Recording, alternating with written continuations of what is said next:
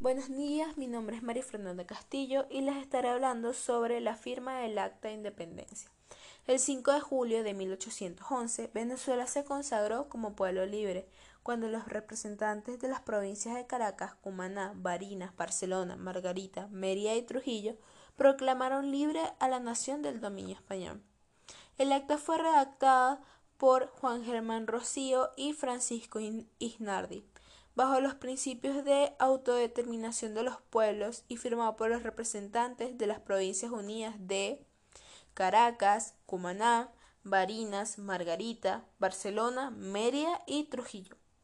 El hecho histórico de la firma del Acta de Independencia del 5 de julio de 1811 ha sido plasmada en las obras de los pintores venezolanos del siglo XIX. Juan Lovera y de Martín Tobar y Tobar. Eh, la primera se encuentra en el Consejo Municipal del de Distrito Capital y la segunda en el Salón Elíptico del Palacio Federal Legislativo en el que acompaña el, acto, el acta original. Muchas gracias. Mi nombre es Jesús Delgado y voy a explicarles los acontecimientos más emblemáticos del año 1810 en Venezuela. Guerra de Independencia. Fue un conflicto armado dado en 1810 y terminado en 1823. Este estaba comandado por las fuerzas republicanas de Venezuela contra el dominio español para obtener la independencia del país. Asume el gobierno en calidad de presidente provisional Jesús Ramón Ayala que gobernó hasta el 3 de junio de 1910. Son conducidas a La Guaira en abril de 1810 las antiguas autoridades españolas, entre ellos Vicente Basadre, Manuel del Fierro, Martínez de Aragón, García Carraedo, Osornos y Lorenzo Fernández de la Hoz y Vicente Emparan. El 19 de abril de 1810, el capitán general de Venezuela, Vicente Emparan, es derrocado pacíficamente. Al poco tiempo se proclama la Suprema Junta Conservadora de los Derechos de Fernando VII en nombre del dispuesto del depuesto rey Fernando VI. Esto justo antes de que se lo llevaran a La Guaira. Buenos días, mi nombre es Daniel Toyo de Tercero B y hoy les comento mi parte del podcast correspondiente a la actividad sumativa número 3 de Cátedra Bolivariana. Sucesos ocurridos en Venezuela del año 1811. El 2 de marzo de 1811 se había instalado el Congreso General de Venezuela, que sería el primer parlamento que se convoca en nuestra historia republicana. Ese Congreso General, reunido en el entonces en la capilla del Seminario Santa Rosa de Lima, tendría como misión fundamental la redactación de la Constitución de 1811. Sin embargo, a dos meses de haber comenzado las funciones, en la ambiente de la República naciente se sentía la necesidad de producir una declaración formal de independencia de la corona de España y de alguna forma aclarar así la desvinculación política de los últimos 300 años. Una vez que en el Congreso se había decidido que había que ir hacia un, un gobierno republicano, era incompatible con esa decisión realizar una declaración irrestricta de independencia frente a la corona. En las sesiones 3, 4 y 5 de julio se va a plantear abiertamente el problema que ciertamente no era menor, entre otras razones porque había que convencer a quienes no estaban totalmente convencidos de la legitimidad u oportunidad del proceso. En última instancia, la declaración de independencia exigía sustentar de modo suficiente las razones por las cuales se había que declarar independientes. El 5 de julio, como culminación de los debates que habían comenzado el 3 de julio, se va a declarar la independencia en el seno del Congreso. Luego, en otra sesión, se decidiría la redactación del acta para registrar lo decidido. Por ello, si bien la independencia fue declarada en el Congreso el 5 de julio, el acta por la cual se justifica política y jurídicamente solo será ley, solo será leída, aprobada y suscrita el 7 de julio. Había sido redactada por Juan Germán Rocío y Francisco Isnardi. Y el, otro suceso fue la Constitución de Venezuela de 1811, de nombre oficial Constitución Federal para los Estados de Venezuela. Fue la primera constitución de Venezuela y de Iberoamérica promulgada y redactada por Cristóbal Mendoza y Juan Germán Rocío, siendo sancionada por el Congreso Constituyente de 1811 en Ciudad Caracas el día 21 de diciembre de 1811. Fue derrocada el 21 de julio de 1812 por la capitulación de Francisco de Miranda en San Mateo, y la Constitución tuvo una vigencia de siete meses exactos. Gracias. Buenas tardes, mi nombre es Luis Eduardo Martins y yo les voy a exponer sobre cómo fue el primer paso hacia la, hacia la independencia. Todo comenzó en Caracas. Todos los miembros, los miembros del Cabildo se reunieron para discutir la situación política del país.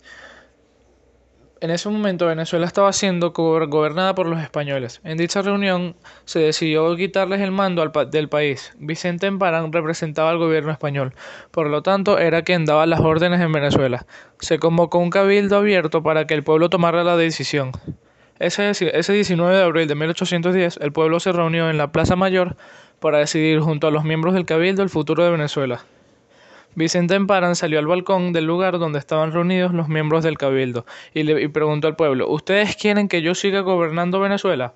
El padre José Cortés Madariaga salió al balcón detrás de Vicente Emparán haciéndole señas al pueblo para que respondieran que no, a lo que la gente hizo caso. Vicente Emparán aceptó y dijo que seguiría. Después de esto se organizó el primer gobierno autónomo de Venezuela y se redactó el Acta de la Independencia de Venezuela. Los diputados reunidos redactaron el, acta declarando que Venezuela estaría a partir de ese momento libre del yugo español. El gobierno autónomo dirigió el país hasta el año siguiente, cuando el Congreso Nacional declaró formalmente la independencia de Venezuela. Hola, muy buenos días. Yo les estaré hablando sobre dónde ocurrieron dos hechos que marcaron la historia de nuestro país, en el año 1810 y 1811. El primero que todo fue el, acta de la Declaración de Independencia de Venezuela. El 5 de julio de 1811 la Junta de Caracas declara la independencia del territorio venezolano, al que llama Confederación Americana de Venezuela.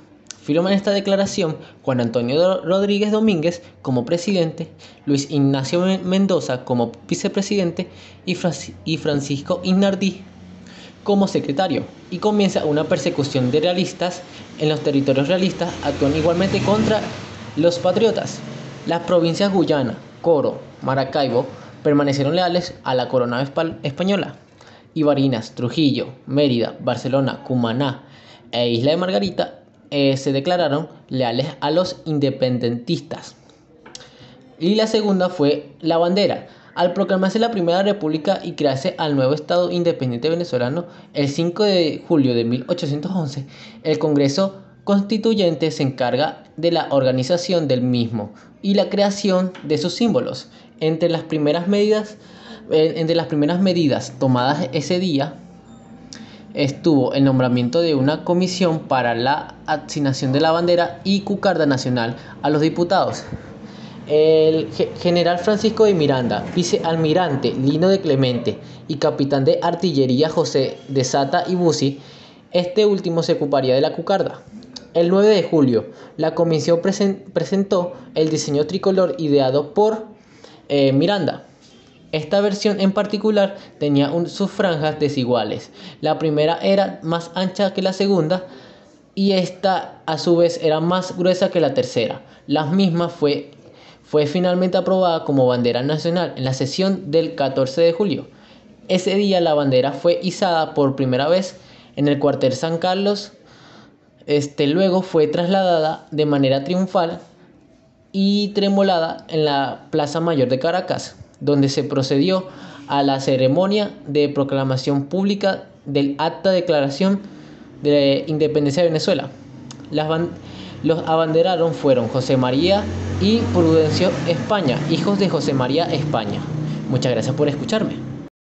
Hola, mi nombre es Jesús Matamoros y vengo a hablar sobre el papel que desempeñó Simón Bolívar durante esta época. Después de convenir con los ingleses la permanencia de un representante en Londres, Bolívar embarcó a Venezuela y llegó a La Guaira el 5 de diciembre de 1810.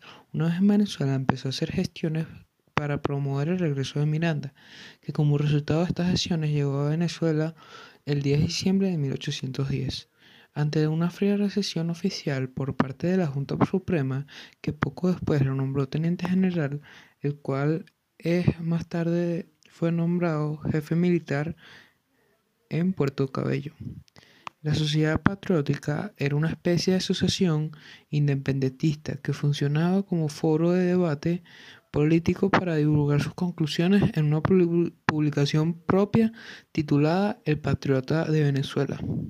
Bolívar fue un miembro importante de esta asociación, que estuvo muy implicado en las movilizaciones posteriores ocurridas el 5 de julio de 1811 para ratificar las declaraciones independentistas y que defendió las posturas opuestas a la Constitución del 21 de diciembre de 1811, al considerar que era una copia literal de la regia en los Estados Unidos que no son adaptas a la realidad del momento en Venezuela.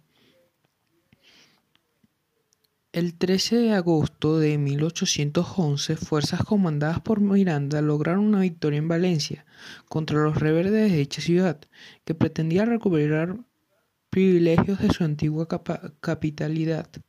Y es en esta ocasión donde Bolívar empezó propiamente su carrera militar, al dirigir un ataque a un puesto fortificado que fue un bautismo de fuego y su primera acción distinguida, así, Miranda lo propuso para el rango de coronel y lo envió a informar de la victoria al gobierno de Caracas. Como se puede evidenciar, Simón Bolívar fue muy importante para estas épocas, tanto para ayudar a promover el regreso de Miranda a Venezuela, para que así después se logre la independencia de nuestro país. Muchas gracias y eso es todo.